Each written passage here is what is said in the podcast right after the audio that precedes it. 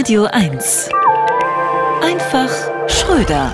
Das Schlimme an der deutschen Politik sind diese Seilschaften. Alle stecken unter einer Decke, eine Krähe kratzt der anderen kein Auge aus oder so ähnlich. Man kennt das. Die leider nicht falschen Stereotypen haben die rechten Populisten so erfolgreich gemacht. Und jetzt zeigen Söder und Aiwanger, dass sie alle Vorurteile verkörpern, die sie über ihre linksgrünen Gegner haben.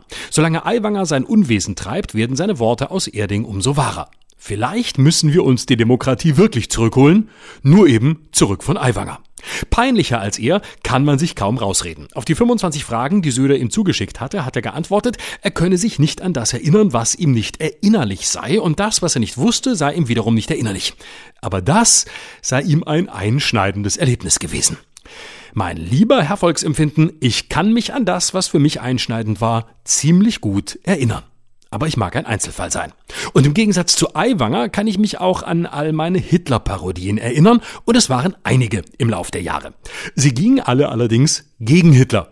Ich kann mich auch an alle meine satirisch gemeinten antisemitischen Pamphlete erinnern. Es waren, um es mit Aiwanger zu sagen, null, und die wenigen, die noch weniger als null waren, an die kann ich mich tatsächlich nicht erinnern. Ich schwöre bei Huberts abrasiertem Hitlerbärtchen. Söder, das alte Alpha-Tier, hat jetzt ein Problem. Er glaubt, seine Macht gesichert zu haben, hat aber nur seine Ohnmacht gefestigt. Aiwanger hat ihn jetzt in der Hand. Er hat sich an Aiwanger gekettet. Sein Überleben hängt von diesem Durchgeknallten ab. Und sein größtes Problem ist, Söder weiß nicht, wohin er will. Er weiß nur, wovon er weg will. Von der Option einer Koalition mit den Grünen. Immerhin das verbindet ihn mit Aiwanger.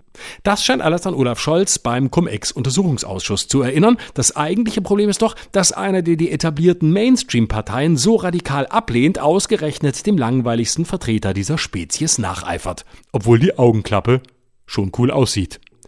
Andererseits mögen die Bayern offenbar Hanswürstchen und das weiß auch Markus, ich lass mich gern beim Essen fotografieren, Söder. Und er ahnt vielleicht, wenn er jetzt den Aiwanger Hubert entlässt, dann hält der einen Parteitag am Nürnberger Parteitagsgelände ab und wird der nächste Gröfatz, äh, Ministerpräsident von Bayern. Was fast aufs Gleiche rauskommt.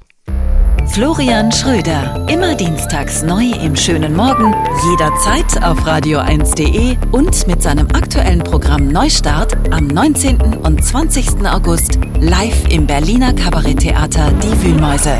Radio 1. Nur für Erwachsene.